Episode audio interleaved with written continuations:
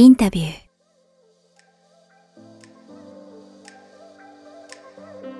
この本にもありましたけども、まあ、冒険というかしてきたと思うんですけど、だから一番ねうん。そのショックの高校を見てショックでは大学辞めて東京行きたいってで親にはい。し ても反対じゃないですか。いそれでね夏休みのだ夏休み2ヶ月。お豆腐屋さんでアルバイトをやってお金を貯めましたよ。お豆腐屋さん。お豆腐屋さんで。お豆腐屋さんは結構バイト代いいんですか？いや、わかりません。そういう、たまたまそういうのがあった。から。そうですね。はい。知のし知り合い、親戚がお豆腐をやってて、ああそうなんですか。それの配達、健三さんが配達してたと豆腐を。自転車で、自転車の後ろに豆腐のこういう大きなね、想像つかないですそれを毎日やりました、2ヶ月。それで少しお金が貯まったのと、僕のがの高校時代の友達が、うん。早稲田の予備校に通ってたんです。はい。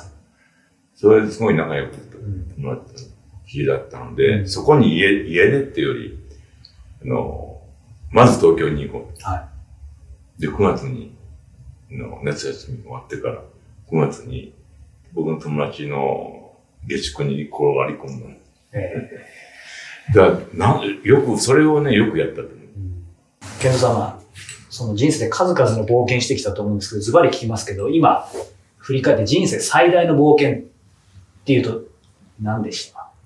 そうですね。やっぱり僕、今考えても、学校を辞めて、あの、うちの反対を仕切って、東京に出て行ったっていうのは、やっぱりこれ、今考えてよくやったなと思った。それが最大ですか？その後もいろいろあるじゃないですか？うん。えーあもちろん今は、その後のパリ来たとか、パはい。リに住み始めるとか、えっと、お金もないのに、の お店始めるとか、はそういう、そういうのは結構冒険はいっぱいありましたい。ね。やっぱり東京行った時って、本当に東京に、あの高校時代の友達が一人いるだけで、あと誰も一緒わかんないわけですよ。本当にあれは心細かったね、東京も。東京も全然知らないわけですよ。はまあそれがよく、はい、冒険できなったなと思いますいね。おお金も本当に限られたお金で。じゃあ最初がやっぱり一番の冒険だったんですね。僕がこう、健三さんの人生、この本も含めて読ませていただくと、やっぱりその、パリに、今、今より全然行くのが珍しいというか、すごい時代、しかも行かれてるじゃないですか。そこがすごいなと思わせていただくんですけど、やっぱり健三さんにしてみるとその前の最初の。そまあそうですね。うん高校出た後でしょ。うんどういう仕事をできるのとか、どういう、どういうふうに生活できるのそういうこともわわかんないで、友達のところに転がり込んだ。うん結局やっぱり一週間ぐらい入れないんですよ。うんそれでどうしようかって。それでその辺りをいろいろずっと歩いて、こう歩いていろいろ見たんですけど、たまたますぐそばに、えっと、看板屋さんがあって、ここになんかに見習いは募集中ってそういうのがあったんですよ。そこに飛び込んで、い。で、見習いの仕事を始めました。で、それはね、もう、ま、あの、そこに住み、住み込みですよ。うん。本当に小さな廊下みたいなところに布団を引いて、カーテンを引いて、うん。それをね、半年ぐらいやりましたよ。その後もそのパリ行ってからも、その帰国間際のところでオートクチュール店のところに飛び込んだりとか、編集部飛び込んだりとかって、なんかへ変な表現ですけど、常に飛び込んでますよね。そうです。まあ、そういう、結局そ、それしかないですよね。あの知らないから、誰もね。まあ、パリ来た時も、まあ、まさかパリでは仕事できると思ってなかったんですよ。一応、まあ、パリで半年ほど生活できればいいな、そういう軽い気持ちだったんですね。住み始めの2、3ヶ月経ってくると、ちょうど冬に着いたんですけど、春になるとやっぱりどんどん綺麗になってくるじゃないですか。あの、カフェテラスもオープンになったり、いろんな面でなんか、急に綺麗になってくるんですよ。あもう一とこにもうちょっといたいな、そういう感じで。本当に最初はね、パリ来ても、いろんなあの、コレクション、男中のコレコレクション見せてもらったりなんかやったんですけど、やっぱりすごいでしょ。うん。あれ僕、ここにも書いてるんですけど、あの、での日本でね、一応、いろんな雑誌の仕事をやって、やらせてもらったり、3位でデザイナーっていうのをやって、デザインデザイナーのつもりだったんですけど、こっちのね、ディオとか、サンローランとか、シャネルの人を見てね、ショックでしたよ、やっぱショック。り。あまりにも、すごい、我々が作ってる既製品と全く関係ないようなすごいショックでしょ。仕事を変えた方がいいんじゃないかって、そういう、すごいショックでしたよ。で、パリ来て、いろんな、何人かの紹介してもらった方に、いろいろ聞いたりしたけど、日本人がファッション界で仕事できるなんていうのは絶対無理ですよって言われた。だからそういうこと、考えがあったからね。で、でも、パリ来てからは、絵も描かなかったし、全く忘れたんだね。で、4月ぐらいになってから、僕、1月1日にパリ着いてるんですよ。おお元旦。元旦の夜。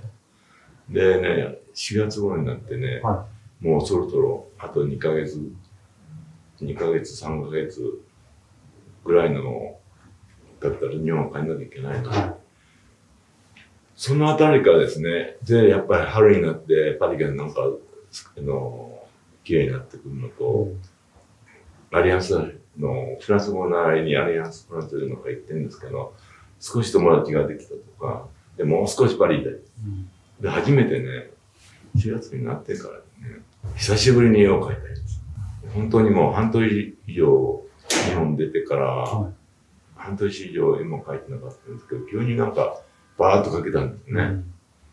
で、それを持って、ルイフェロっていうのお店なんですけど、サントノーレそこは毎日ね、あのホテルからシャンデリエまでいつも毎日通ってたんだけど、たまたまそののノートを持って押しかけたんです。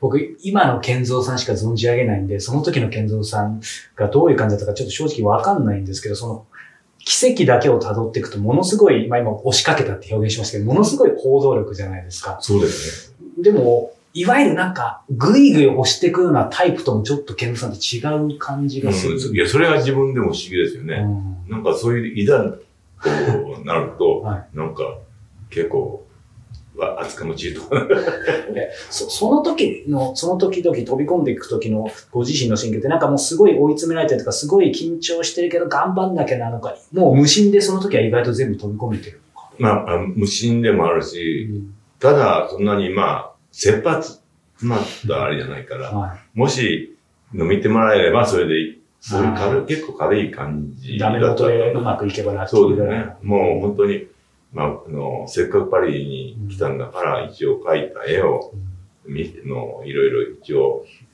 いろんな批評してもらえばいいなって、そういう感じだったんですよ。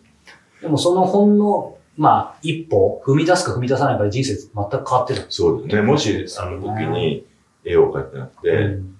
本当に半年経ってから日本に帰ってたら、はまあこういう人生を変わってると思いますね。うん。まあ日本で、日本に帰って3位でまたデザイナーの仕事をずっとうん続けて、まあパリとか来てるとも言いますけど、やっぱり仕事のやり方とか全然違った人生になったと思うんですね。ケンさん、なぜパリで成功できたと改めて思いますか？やっぱり僕はすごいいろんな面でついてますよね。ついてた。うん。だってね、70年に始めたんですね、僕、お店をね。はい。それも、あの、お店を始めたの、パリでお店なんて、そうともしなかったんですけどね。えーっと、僕が65年にパリへ来て、その後、えーすぐに、あの僕の、えーっと文化服装学院の同期生で、越野純子さん、はい。それから松田光弘、それからピンクハウスの金子さん、そういうのも同じグループだったんですよ。花の9まあ期生。が得てるんですけすど。ごいっすよね。で、で、60年、ろ65年にパリ来て、66年ぐらいに、もう純子がね、あの、東京でお店始めたんですよ、コレットっての。67年、65年に来て、67年に初めて日本に帰ったんですけど、その時に、純子のコレットってお店見てもらったりして、わあすごいなぁで、その後すぐに増田君が、ニコルってね、はい。オープンしたりして、あなんかみんな、そういう刺激がありますよ。うんあ自分もやりたい。はい。それたまたま、まあ、70、69年かなんかに、知り合いのおばさんが、あのギャラリービベンニャに、のお店があるけど、やんないか。はい。それでまあ、わーって。うんで、値段聞いたら、あの家賃とか聞いたら、まあ、僕のアパート代とそんなに変わんないから、そういったらなんとかやれるかな。そういう軽い気持ちですよ。実は先ほどからその、たまたまっていう言葉ありましたけど、そのたまたまでチャンスをつかめる人とつかめない人っていると思うんですよ。もっと言うと偶然を、まあ、えーつで、から運をつかむ人、つかまない人。その辺の境目って、まあ、まさに掴んできた方だと思うんですけど、改めて見ると何だと思いますか？この場合はね、若い時っていうの、そういう、あんまり、怖いとかそういう、あんまり反省しなかったんですよ。結構、うん、反省しないのが良かった。まあ、なんとなく本当に、あの、その時に、ちょっとパッとやれたり、うんあんまり反省して、そうなると、あうん、あ考えすぎないっていうことですかね。もう本当に僕のやりたいことに向かって、あんまり反省しないでやったんでしょうね。反省しない力って大事ですね、じゃあだって、ねえ、の、東京行ったのも、そういうことだと思うんですよ。今振り返ったらと、とても踏み込めなかったなみたいなのがやっぱあるんでか？そうですすよ。不満にはできないですね。ねりそこですかね。ううんん、怖いもの知らずってのいいんじゃないですか。怖いもの知らずの力っていいですね。ね。うんだから、僕なんかね、帰って、あの、仕事で、まあ、パリである程度、あの、仕事がうまくいって、お金のこととかね、はい。金持ちになりたいとか、そういうことを思い出すと書いて失敗します。ああ。やっぱりだから、なんか無欲のうん。とかそういうものがいいんじゃないですかね。なんかあんまりやりたいことを、そういう、成功とかのあまりそういうことも考えないけど、本当にやりたいことをやってみるとか、そういう無欲のあれってやっぱりすごくいいと思いましたね。まあ、あの、その成功って言葉でやっぱりお金とか名誉とかいろんなことを一般的にはイメージしますけど、まあ世間的な定義はさておいて、うん。今、こう78年生きてきた健三さんにとっての成功って何ですか？その定義。まあやっぱり、うん、仕事でみんな認められることとか、そういうことやっぱり人人生の成功っていうのはね、えー、やっぱり生きてるのがすごく幸せだとか、そういうことがはっきり言える人っていうのはすごく人生成功だと思いますね。その定義において健三さんは。僕は今のところあんまり成功、成功じゃないあ、本当ですか？いや、孤独ですもん。孤独じゃない方がいいですかじゃあ。やっぱりこ、うん、いや、うん。人生、人生の成功ってほら、仕事ももちろん。ありますけど、やっぱりいろんな自分の生活、はい。人生ってのはやっぱり家族がいたり、友達がいたり、はい。そういうことが全部絡み合って、うまくいくわけでしょ？うんそういうの僕今の場合はちょっとなんか抜けてます。うんその点ちょっとまだん。いや、すごいついてますよ、僕のはい人生は。本当に今、び今考えてもびっくりするほど。まだ、うんまあ、いろいろありますけどうね。んでもや、恵まれ、すごい恵まれて、うん、と思いますけど、100%、100の成功じゃないですね。ちょっと意外でしたけど、うんそこはやっぱり、あれですか、この本にもね、ずっと出てきましたけど、その人生の伴侶、ググザビエさはいん、亡くなられてももう20年。もう20、20何年ですよ。20やっぱりそ、そこの、こう、欠けた穴っていうのはずっと埋まらない。いや、それを、あ、あのーまあ、それが僕の一つの、あそういうことにこだわりすぎるのが悪いのかもしれないですけどね。例えば家族がいるとか、本当にいい友友達いっぱいいい友達いるんですよね。それで、まあ、それで十分なんですか、本当は。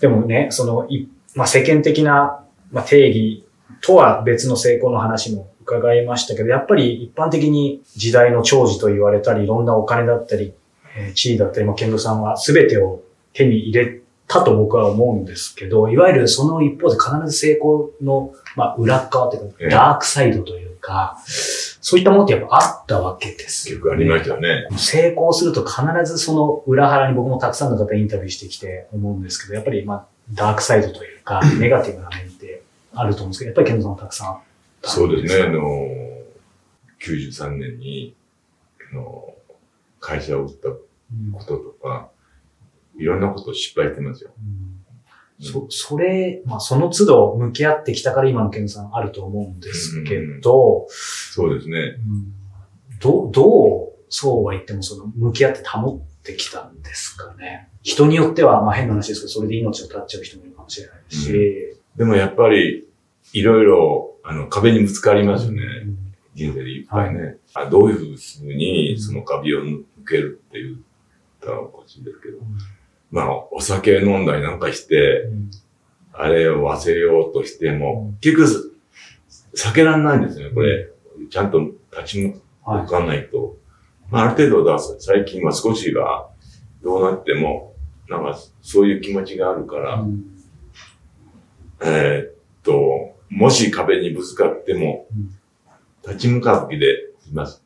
うんそんな風には見えないですけど。でもうちょっとそこにま、まさに実は次聞きたかった質問なんですけど、まさにむ立ち向かうというか、ぶつかった時に、うん。まあ今振り返るとそういえば、こんな考え方してるなとか、こんな習慣持ってるなとかってありますか？困難にぶつかった時に。本当にそういうことを忘れるために旅行に行ったり、立ち向かいますけど、一つの方法としてやっぱり旅行に行ったり、うん。なんかそういう、ちょっとでもそういうことから抜けられる、そういう時間が欲しいし、いい友達に持ったり、はいそういうことでいろいろアドバイスをもらったり、そういうことは必要ですけどね。今いい友達とおっしゃいましたけど、結構相談するタイプなんですか？あんまりしない方です。ですよね。さっきの人生の岐路ではしない。あんまりし、まあしないんですね。でも、まあ相談はしないけど、どっか逃げたいとき、うん友達のとこに行はいって、あんまり話はしないですけど、友達も分かってるからはい。あ、じゃあその、会ってるだけでも満足みたいねな感じ。うんそうですね。どっちかというと。旅って言いましたけど、最近行った、まあ. The sky's just as blue. It's as if I'm stuck in yesterday when I'm thinking of you. Cause when you have your morning coffee, I'm turning out the lights so I could dream. And when you smile through the screen,